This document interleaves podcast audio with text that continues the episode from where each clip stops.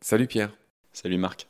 Ravi de te retrouver. On est euh, avec toi pour parler euh, de ce combat actuel entre la géo-ingénierie, en gros tous ceux qui pensent qu'on va s'en sortir par la technologie aussi en ce qui concerne le climat, versus ce que tu prônes toi, c'est-à-dire le géomimétisme, c'est-à-dire en gros le biomimétisme, c'est-à-dire de regarder comment fait la nature et de la laisser faire et juste de favoriser ce qu'on peut favoriser au lieu de le détruire. En gros, le géomimétisme, c'est ça. Et donc, dans ce dernier épisode, avec toi, on va évoquer tout ce qui concerne les leviers et les verrous des politiques publiques. Toute la stratégie, parce que ce que euh, ton mentor euh, Gaël Giraud dit en préface de ton livre, c'est que il faut effectivement laisser faire la nature, mais s'il n'y a pas un tout petit peu de stratégie politique et surtout d'accord de toutes les nations pour faire fonctionner tout ça, ça ne pourra pas marcher. C'est les deux ingrédients essentiels de notre recette pour lutter contre le, réchauffement et, la séquestration du carbone. Donc bref, donc on va reprendre un certain nombre des points, des solutions naturelles euh, que tu as évoquées, puis on va voir ce qu'il faudrait faire pour les favoriser ou ce qui bloque toujours. Et donc, si tu veux bien, on va commencer par la forêt. Qu'est-ce qui empêche la reforestation de masse Comment on peut faire avec nos histoires de forêt? Ce qui empêche la reforestation de masse, c'est certainement euh, une vision économique euh, qui est celle de euh, bah, la forêt doit être un milieu productif sur le plan économique. Or, bah, en fait, non, la forêt, elle, a beaucoup, beaucoup de, d'avantages écosystémiques qu'on peut même chiffrer hein, pour la santé publique parce qu'elle filtre l'air, etc. Peut-être relâcher cette pression économique sur la forêt et se donner un peu plus de temps pour faire pousser des essences qui poussent pas aussi vite que de l'épicéa, que du pin Douglas, etc. mais qui sont voilà, des feuillus, des chênes, des noyers, etc., qui vont redynamiser la biodiversité des forêts. La deuxième chose, c'est l'exploitation de ces forêts-là. Il faut trouver un modèle d'exploitation durable. Et donc ça, ça passe par euh, un bûcheronnage sélectif. C'est-à-dire qu'on va couper les arbres un par un en les sectionnant proprement dans une forêt, de manière à faire des, mini-clairières qui permettent à de petits arbrisseaux de repousser directement. Et donc comme ça, vous maintenez votre forêt dans un dynamisme de captation du carbone, parce qu'une forêt qui atteint son stade de maturité, elle capte moins de carbone qu'une forêt qui pousse. Donc comme ça, voilà, vous, accroissez ce dynamisme-là, et puis vous produisez du bois de qualité. Donc évidemment, la logique qu'il y a derrière, c'est une logique de sobriété d'efficacité, c'est-à-dire que il faut des débouchés pour ce bois-là, il faut qu'on fabrique des meubles, il faut qu'on fasse des bâtiments, mais euh, si on se met à tout faire en bois, il va nous falloir beaucoup plus que les forêts euh, du monde entier. Donc c'est pas possible non plus. Donc il faut évidemment réinclure ça dans une logique de il faut construire moins. Le peu qu'on construit, bah, il faut s'orienter vers des matériaux biosourcés, il n'y a pas que le bois d'ailleurs. Il y a quoi d'autre? On peut faire des bétons de chanvre par exemple, on peut faire euh, de la paille, euh, de l'argile, des constructions en terre crue. Ça fonctionne très très bien, on peut même faire des, des buildings en bois. Je crois que c'est à Singapour qu'on a fait une tour de 30 étages en bois. Ça absorbe d'ailleurs très très bien les contraintes sismiques. Donc on ne manque pas d'idées, on ne manque pas de, de matériaux biosourcés. La deuxième chose, enfin la troisième chose du coup, c'est qu'il faut lutter contre la déforestation importée. Il y a beaucoup de déforestation qui est opérée au Brésil. Cette année, encore cet été. Je rappelle qu'on est en septembre 2022. Voilà. Parce que ce que je dis à tous mes invités, on nous écoutera encore dans un siècle ou deux. Hein. C'est vrai. N'ai aucun doute là-dessus. Eh bien, euh, ouais, au début du 21e siècle, le Brésil de Bolsonaro a encore battu son record, on est en 2022, mais de déforestation encore plus que les années précédentes où il avait déjà battu ses records de déforestation. Donc ça, évidemment, c'est pour faire pousser du soja, c'est pour euh, euh, libérer des terres pour du bétail. Si on réimporte ce bétail, on réimporte la déforestation. C'est ce qu'on appelle la déforestation importée. Et donc, euh, ça veut dire changer de logique commerciale. Adopter une logique vraiment empreinte carbone. Ok Pierre, voilà ce qu'on pouvait dire sur la forêt. On va enchaîner sur l'agroécologie. On reprend ce que tu disais dans l'épisode précédent. Et là, tu vas nous parler de la fameuse PAC, la politique agricole commune, qui repose sur deux piliers qui font exactement l'inverse de ce qu'il faudrait qu'on fasse aujourd'hui. Je te laisse nous expliquer ça de manière simple. On vit une époque où, l'agriculture ne survit que parce qu'elle est subventionnée. Sous perfusion. Parce que voilà, sous perfusion, parce que malheureusement, bah, on n'achète pas au juste prix euh, ce que nos agriculteurs produisent. Elle est subventionnée en partie par la PAC, la politique agricole commune, qui est un des fondements de l'Union européenne, hein, puisque c'est une des premières politiques à être euh, mise en place en 64, si je ne me trompe pas. La PAC, c'est deux piliers. Le premier pilier, c'est euh, les subventions à l'hectare. Plus vous avez d'hectares, plus vous avez de superficie, plus vous touchez de fric.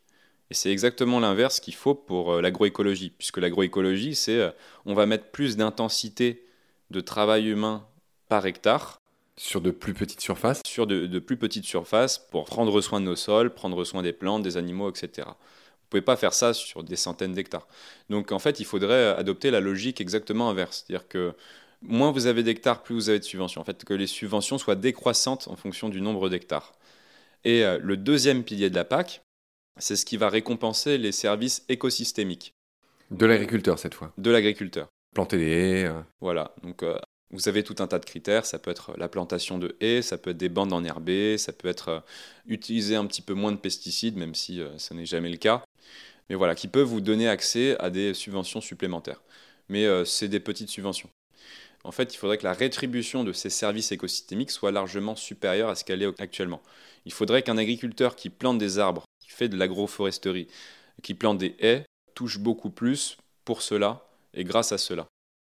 Ce que tu dis dans ton livre, tu rappelles que tu as dit qu'il y a deux piliers. Le pilier A, qu'on a dit, c'est-à-dire en gros les subventions à l'hectare, tu as dit que c'était 80% des aides et que c'est que 20% actuellement pour le pilier B, euh, ce que tu as appelé les bénéfices euh, écosystémiques. Et en gros, ce que tu dis, c'est qu'il faudrait inverser ça.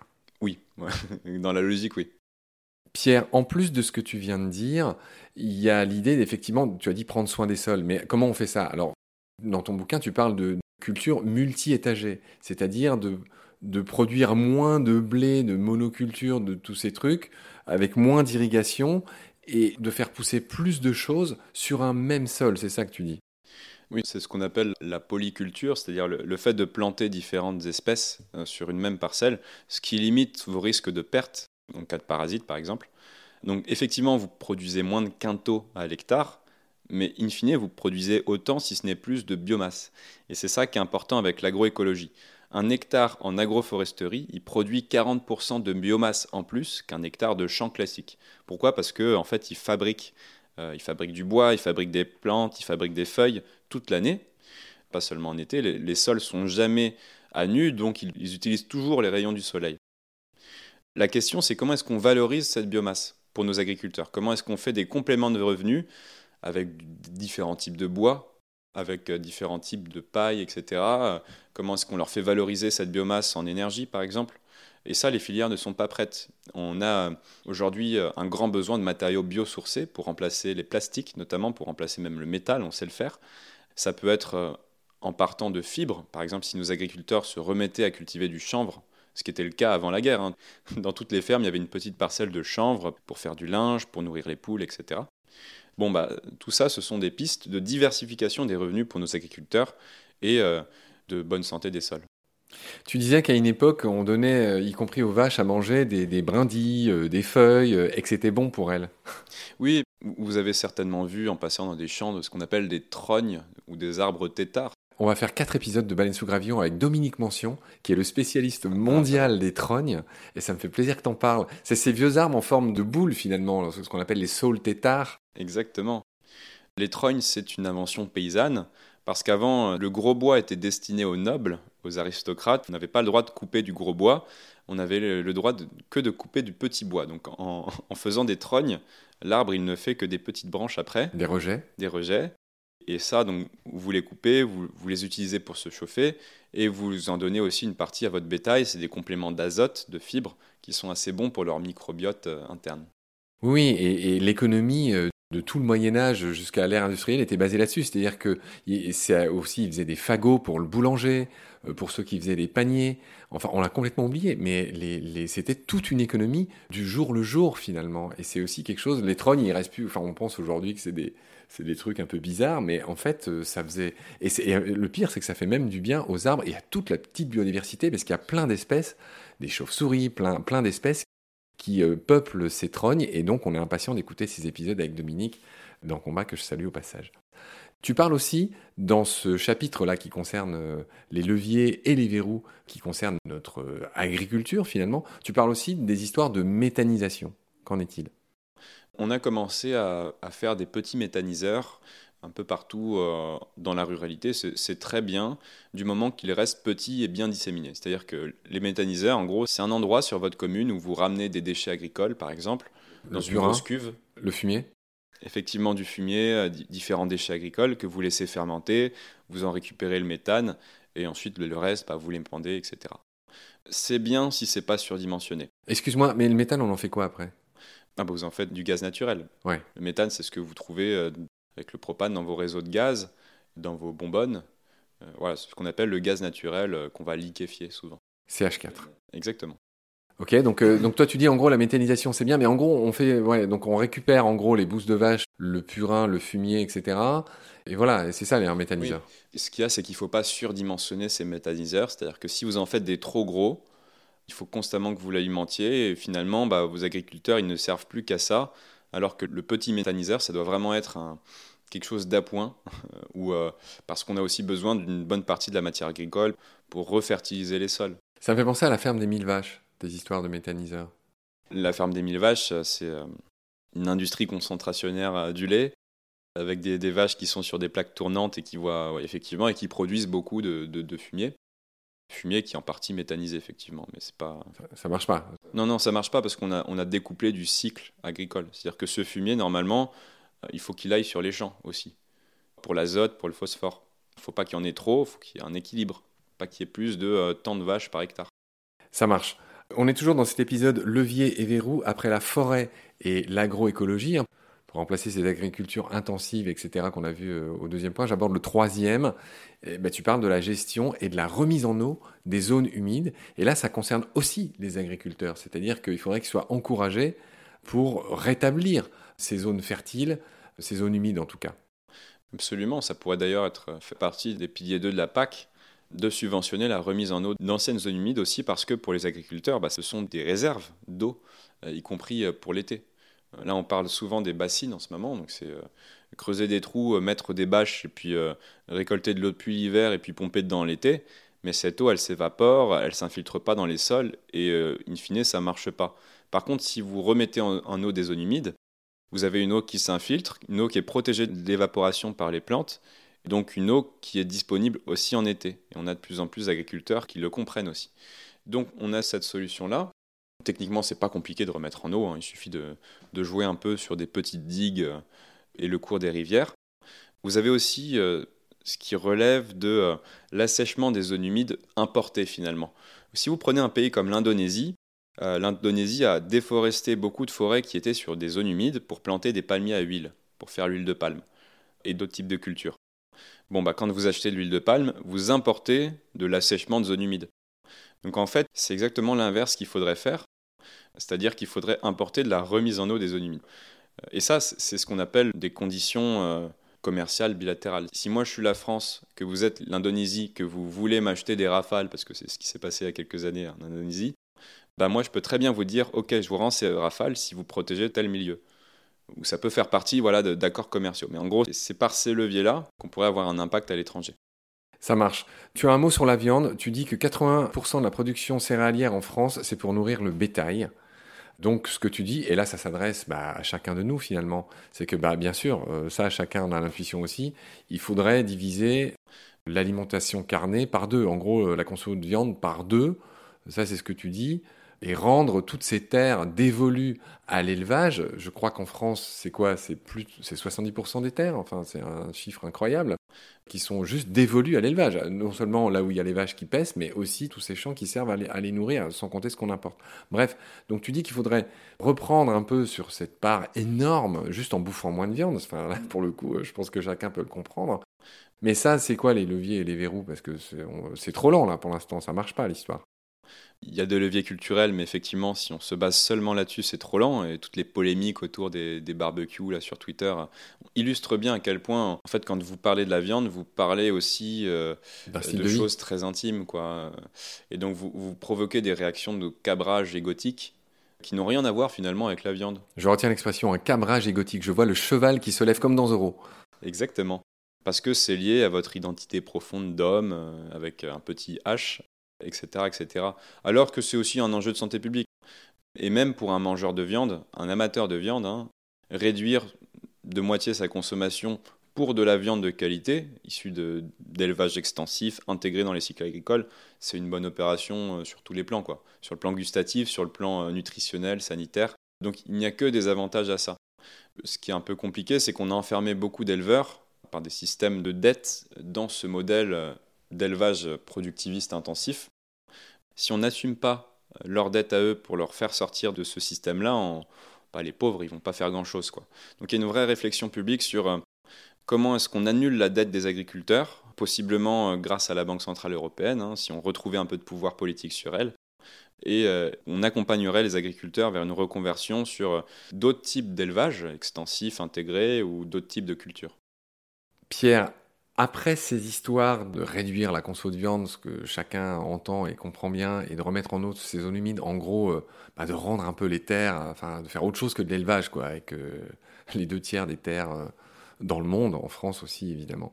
Bref, on va parler un peu de surpêche et de ce qu'on peut faire avec tout ce qu'il y a dans l'océan, aussi des grosses solutions ben, pour euh, euh, mieux euh, comment dire, utiliser toutes ces ressources qui sont complètement surexploitées. Donc qu'est-ce que tu peux nous dire par rapport à la pêche Dans ton bouquin, tu parles notamment de privilégier la pêche artisanale par rapport à la pêche industrielle. Mais ça c'est pareil, on est loin du compte là. Comment on va faire? Eh bien, on n'est pas si loin du compte que ça, parce que euh, la pêche artisanale nourrit autant que la pêche industrielle. Ce qui peut paraître un peu contre-intuitif, mais euh, vos gros navires-usines, en fait, euh, bon, déjà, ils, rejettent 40% de ce qu'ils pêchent, puisqu'ils ont des filets énormes dans lesquels ils ramassent n'importe quoi, et donc c'est un massacre, et c'est beaucoup de gaspillage. Mais en plus, une, une partie substantielle de ce qu'ils prennent est destinée à faire des farines qui vont nourrir des poissons d'élevage. Donc vous avez beaucoup de déperditions entre-temps, puisque pour faire 1 kg de saumon, il vous faut euh, bah, 5 kg de farine de poisson sauvage, euh, voire plus. Euh, entre, entre 5 et 10, je dirais. Voilà. Mais du coup, vous avez un système qui n'est pas du tout efficient et qui fait que, in fine, bah, votre pêche industrielle, elle nourrit pas plus de personnes que la pêche artisanale. La pêche artisanale, elle respecte les stocks halieutiques, elle, respecte les cycles de vie du poisson, c'est une pêche qui est sélective. On peut même pousser sur la sélection de la pêche. On a des technologies qui sont à l'étude aujourd'hui qui consistent à pêcher avec des rideaux de bulles, comme les baleines à bosse. C'est-à-dire que vous entourez un, banc de poissons par des rideaux de bulles en plaçant euh, un émetteur de bulles en dessous. Et en fait, ces bulles vont concentrer les poissons, et notamment les mâles. Les femelles qui portent les œufs sont plus lourdes, donc elles vont être éjectées. Elles vont, elles vont pas être euh, emportées par ces bulles-là. C'est comme ça que font les baleines. Et in fine, bah, une fois que vous avez concentré vos poissons, vous n'avez qu'à relever le filet, euh, c'est un peu technique, mais ce sont des solutions qui sont à l'étude, notamment euh, autour du, Porima, qui est une, aventure initiée par Gunther Polis, un navire sur lequel il teste tout un tas de, technologies un peu de rupture comme ça. Donc effectivement, bon, voilà, la pêche artisanale, mais on pourrait même pousser la logique plus loin et faire en mer ce qu'on devrait faire au sol, c'est-à-dire de la polyculture, euh, élevage et végétaux. Et c'est là où on entre dans le grand chapitre des algues. D'accord. Alors avant de parler des algues, si tu veux bien, tu parles aussi de cette pêche hauturière, de la ZEE, e, de la zone économique. Est-ce que tu pourrais dire un mot là-dessus? Il faudrait en gros légiférer hors de nos zones économiques exclusives. Je la fais brève et claire. En fait, dans le monde, dans les 200 000 au-delà des côtes de chaque pays, c'est ce qu'on appelle la ZEE, e, c'est la zone économique exclusive, et en gros, chacun il fait qu'est-ce qu'il veut dans sa ZEE. E. Tout ce qui est au-delà, c'est la haute mer, ça n'appartient à la fois à tout le monde et à personne. Et c'est là le problème. C'est là que la pêche hauturière industrielle vide le Pacifique de tout ce qu'il y a dedans, en fait. Et donc toi, tu dis que, là on parle des leviers, évidemment, hein, on ne parle pas des verrous, parce que des verrous, il n'y en a aucun en haute mer. Donc, en résumé, qu'est-ce que tu préconises? Il faut transformer ces zones de non-droit, euh, donc de haute mer, en communs mondiaux, gérés par l'ONU, avec des casques bleu marine, c'est-à-dire des, euh, navires qui sont affrétés à, la protection de ces zones-là, notamment euh, à la prédation des, flottes de pêche hauturière que tu as mentionnées, hein, et notamment de celle de la Chine. Qui enfin, en fait, la Chine, depuis les années 90, ont construit des milliers de navires de pêche hauturière et s'en vont faire des campagnes à chaque saison de ratissage c'est le mot, du, Pacifique, de l'océan Indien, qui sont désastreux et en plus qui massacrent le plancher océanique puisqu'ils ratissent aussi en profondeur et donc remettent en suspension des vases, etc., donc euh, du carbone dans l'atmosphère quelque part.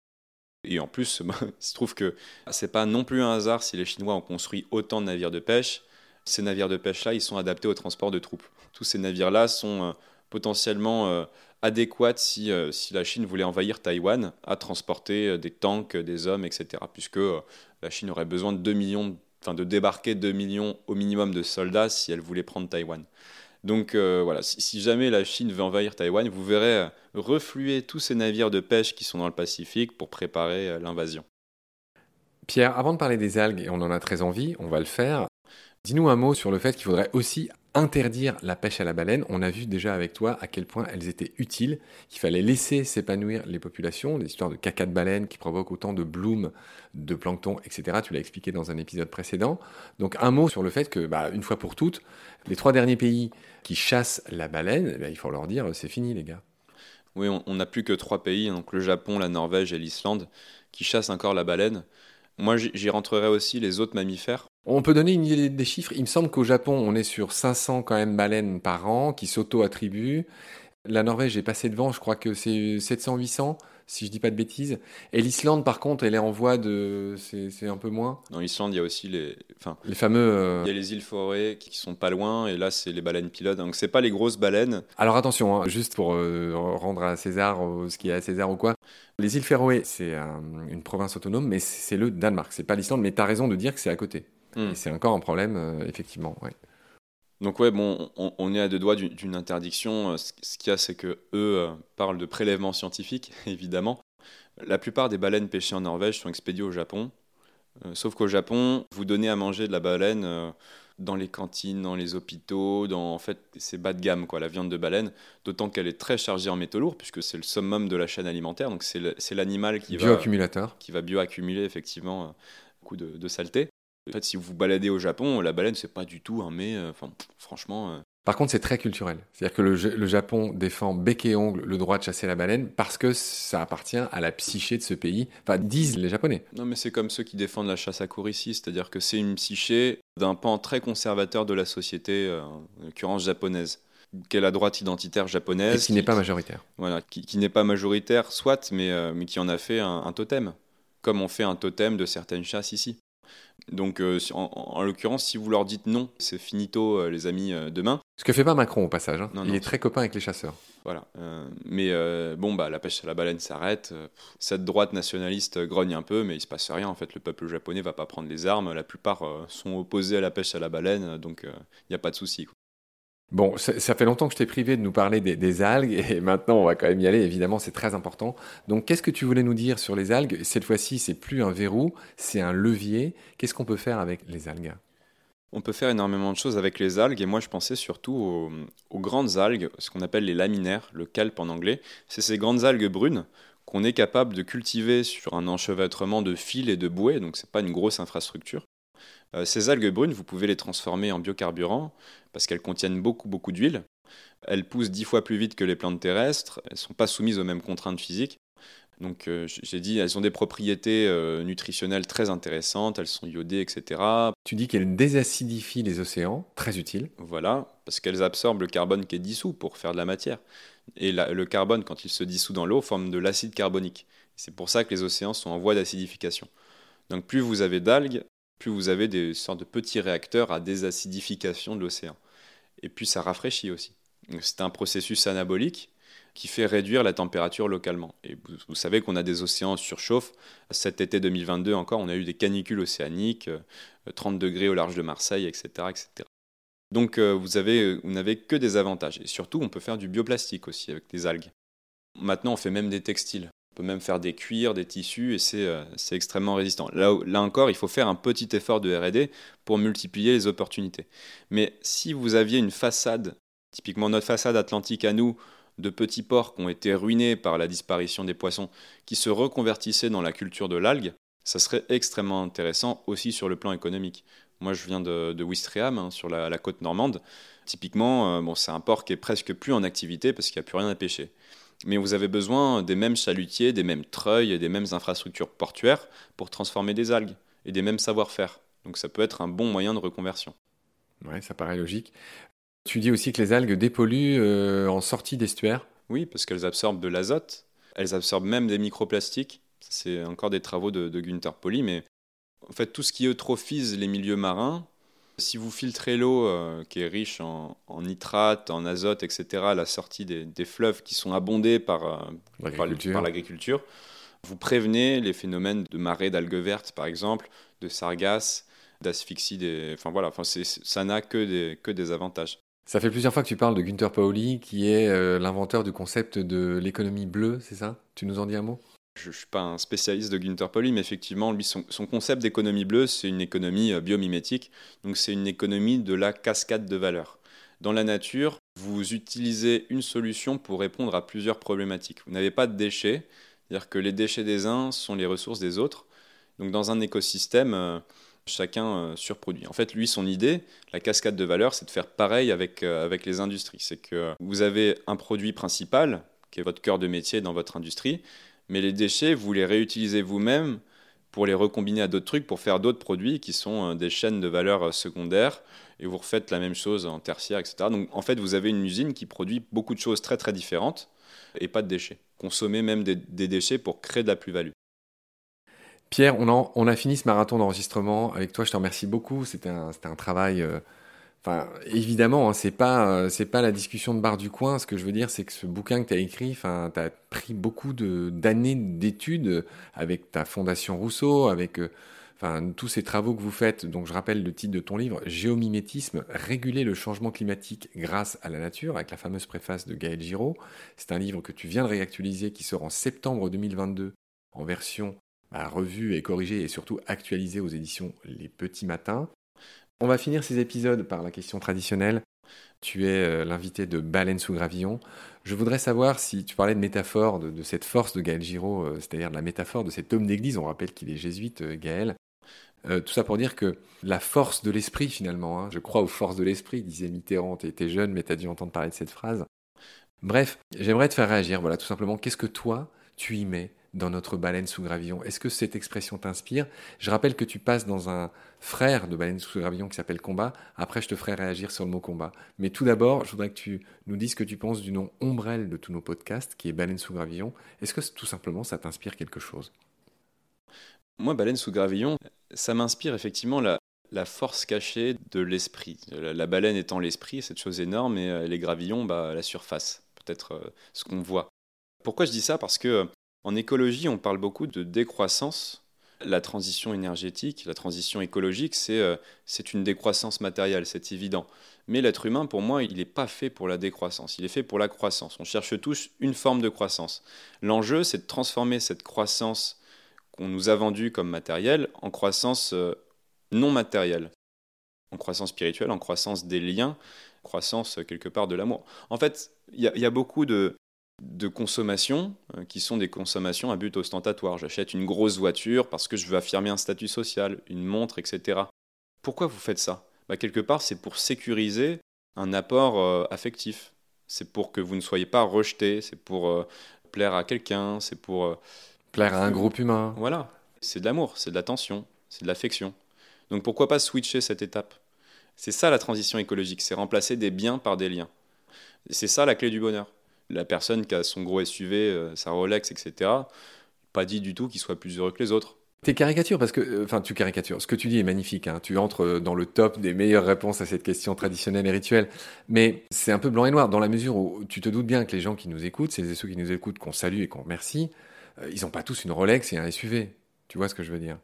Non, mais ce que je veux dire, c'est que le, néolibéralisme, le capitalisme, il est intrinsèquement lié à sa croissance. Il, doit être en expansion perpétuelle, sinon on arrive dans ce que Marx appelle une crise de surproduction.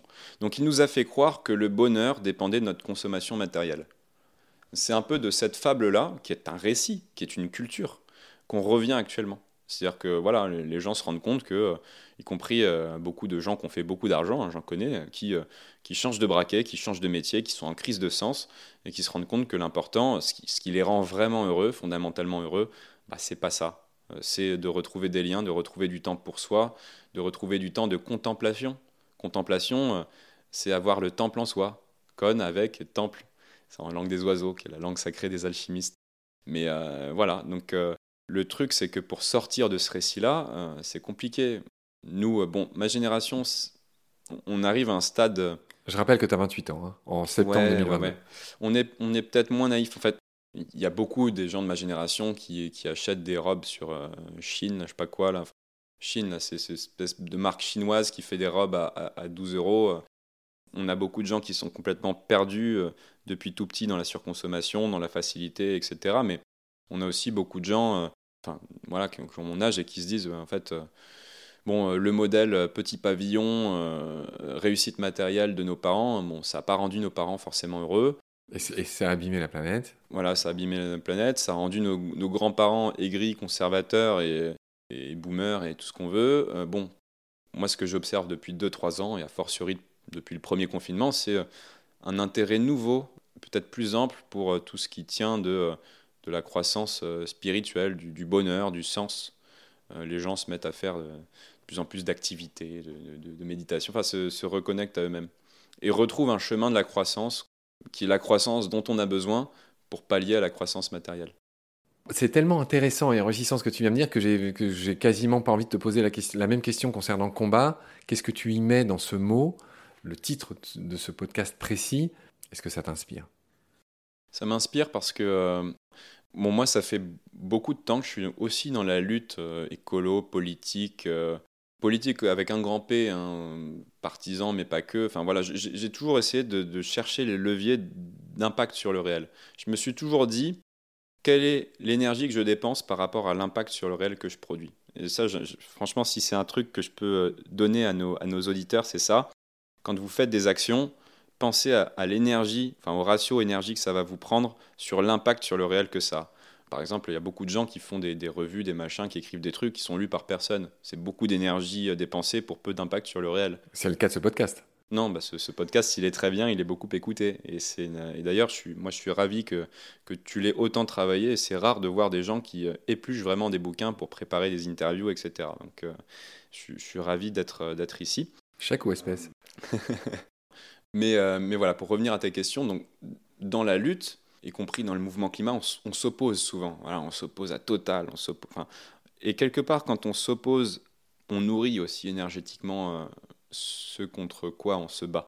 Quand vous dirigez de la haine contre quelque chose, euh, cette haine, euh, c'est une énergie que vous dépensez. Et moi, je, suis en train de me dire que, en fait, autant laisser mourir euh, les, choses que j'affronte plutôt que de leur, accorder ma précieuse attention et ma précieuse énergie. Voilà, donc euh, effectivement, euh, en politique, on a toujours besoin de désigner des ennemis, mais on peut les désigner et passer rapidement à la suite qui est bah, qu'est-ce qu'on propose en face et orienter vers, vers les solutions, vers le positif. Un instant, tu as eu des accents schlumpéteriens avec la fameuse destruction, je ne sais plus comment il appelle ça, destruction utile? La destruction créatrice. La destruction créatrice, oui, c'est ça. Bah, tu sais, si, en disant, je, je en gros, je, je m'assois au bord de la rivière et je vais voir le cadavre de mes ennemis passés. C'est aussi un principe taoïste, toi qui es très spirituel. Exactement, bah, c'est un principe taoïste, effectivement. C'est euh, de laisser euh, quelque part le, karma faire son. de laisser les chiens aboyer quand ta jolie caravane géomimétique passe. Exactement. Est-ce qu'on pourrait s'accorder sur cette expression rigolote euh, pour finaliser cette émission? Et oui, parce que les chiens aboieront forcément, et pas forcément les chiens qu'on attend. C'est-à-dire qu'en France, il y a beaucoup de gens qui adorent taper sur les gens qui proposent des solutions. Tantôt par jalousie, tantôt parce que euh, on est dans une culture très cartésienne où ce qui nous intéresse, ça va être est-ce que cette personne a, publié des papiers scientifiques? Est-ce qu'elle est, euh, est-ce qu'elle est adoubée par le sérail? Voilà, est-ce qu'elle est la plus technico-technique? Et, quand je suis face à ce genre de personnalité, j'ai l'impression d'être un peu euh, le sage qui montre la lune et pourtant on me regarde le doigt. On va me dire sur le doigt, ouais, mais le chiffre que tu as cité, il manque une virgule à ce moment-là, enfin voilà, c'est pas sérieux, t'es pas sérieux, machin, t'es pas universitaire, t'as pas. Mais en fait, on s'en fout. La finalité politique, la lune que je montre, c'est pas ça. Le message que je porte, il est bien plus global. Bah ouais, le, géomimétisme, c'est la puissance de la nature. Ça n'est que ça. L'intuition, c'est euh, bah, c'est la nature qui nous sauvera de la merde dans laquelle on s'est mise, parce que bah, la nature, c'est 3,5 euh, milliards d'années de recherche et développement. C'est logique une belle expression qu'on, il me semble, on doit à Tariq Shekchak, qui est un des tout premiers que j'ai invité dans, dans Valais Gravillon il y a très longtemps. Tu me fais oui de la tête. Euh, on le salue, Tariq. Euh, 3,8, hein, l'histoire de la vie. Euh, non, non, mais, c'est, bien. 3,8 milliards d'années, même plus. Euh, bon, longtemps. La logique, c'est longtemps. Très, très longtemps. Tu, tu as entièrement raison. Je te remercie infiniment, Pierre Gilbert, de ta patience. Euh, marathon d'enregistrement un peu technique. On espère qu'on n'a pas saoulé les auditeurs. Pour moi, c'est essentiel tout ce qu'on a dit. Euh, là, j'ai l'impression d'avoir fait le tour de beaucoup de choses. Donc, je te remercie d'avoir eu la gentillesse de, passer euh, à combat pour nous expliquer tout ça. Je te rends à, à tes activités. On te voit beaucoup sur LinkedIn. Tu nous fais l'honneur de publier des articles sur la page de Baleine sous Gravillon, d'ailleurs, je t'en remercie.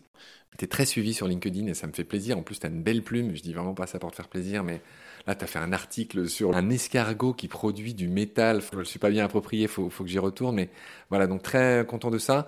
J'incite tout le monde à se procurer ton livre qui s'appelle Géomimétisme, réguler le changement climatique grâce à la nature, préfacé par Gaël Giraud. Voilà, au petit matin. Voilà, je te laisse le tout dernier mot de la fin. Je te fais une immense accolade. Je te remercie beaucoup pour toute ta gentillesse. À très vite. Prends soin de toi, Pierre. Non, merci beaucoup, Marc.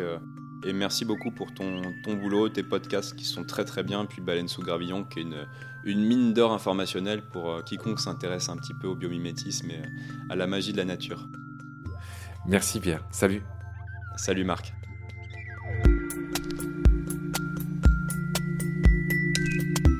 Pendant notre combat, nous deux, tu avais l'œil du tigre. Tu en voulais ce soir-là. Il faut que tu retrouves ça maintenant. Et la seule façon, c'est de recommencer au commencement. Tu vois ce que je veux dire?